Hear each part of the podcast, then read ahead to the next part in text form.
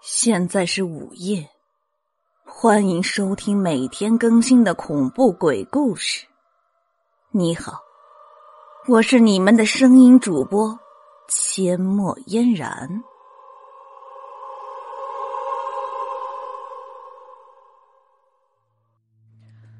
今天我给大家讲的故事是《窗外人脸》，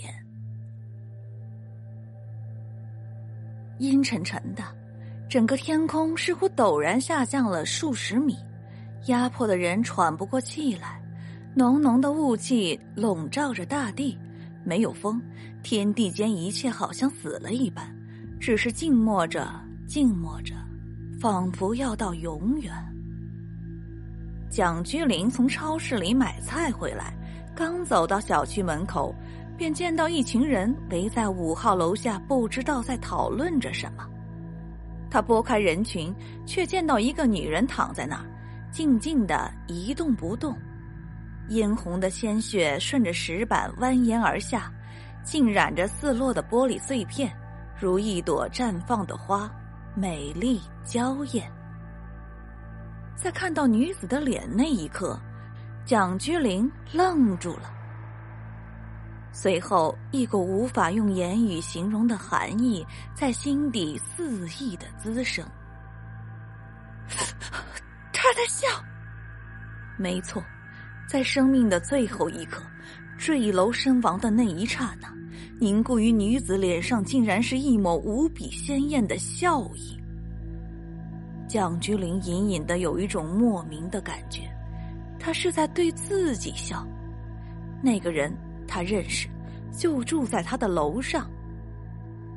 蒋君林去超市买菜时，正好碰到他回来，便与其交谈。见其手持一把黑玉折扇，十分的精致，便厚颜讨来一观。可当其展开的一刻，蒋君林的脸色登时一变，将折扇还给了他，找了个理由就走。原因无他，蒋君林从小就嗅觉灵敏。而在那把折扇上，他闻见了一股浓重的血腥味儿。蒋居林强行压制住内心的异样，告诉自己这只是一个巧合罢了。但是他自己都不信。然而事实上，从回家到傍晚，什么事儿也没发生。难道真是我的神经过敏吗？蒋君林想到。也是。天下人如此之多，唉，能撞邪物的又有几个呀？天渐渐的暗了下来，不知道什么时候，蒋居林正躺在床上看着手机，忽然听见窗外有声音，好像是雨敲打玻璃的声响。他爬起来向窗外望去，果然窗子上有水痕。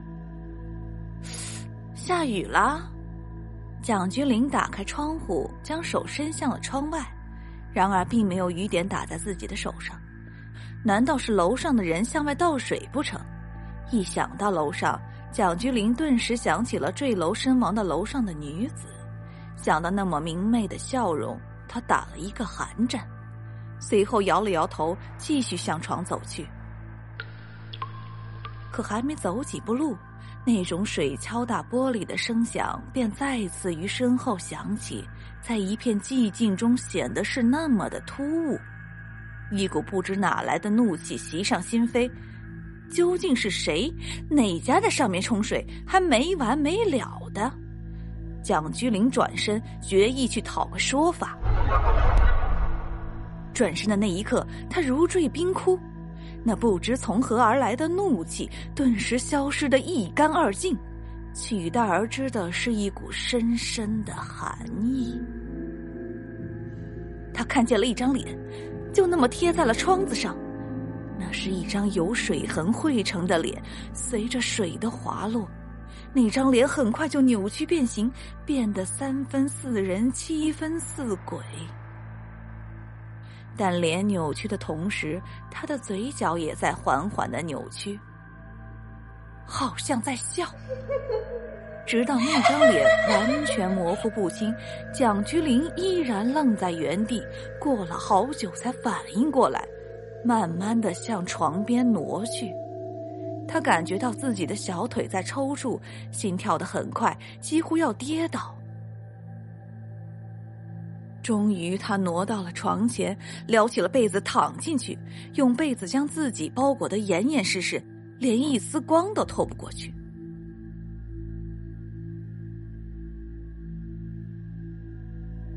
蒋菊林忽然惊醒，入眼的是一片黑暗，才反应过来自己不知何时竟然已经睡着了。他掀开被子，向枕头边摸去，还好手机还在。打开手机，却发现现在才只有凌晨一点。也罢，就再睡会儿。就在蒋菊玲迷迷糊糊、一时处于半梦半醒间的时候，握在手中的手机滑落至地，发出了清脆的声响。他懵懂的睁开双眼，伸手去够地上的手机，隐隐约约的看见衣柜门上有个黑影。待他看清的那一刹那，顿时出了一身冷汗，睡意全无。那道黑影正好投身在床与床头柜上投影的下面，也就是说，在他床底下趴了个人。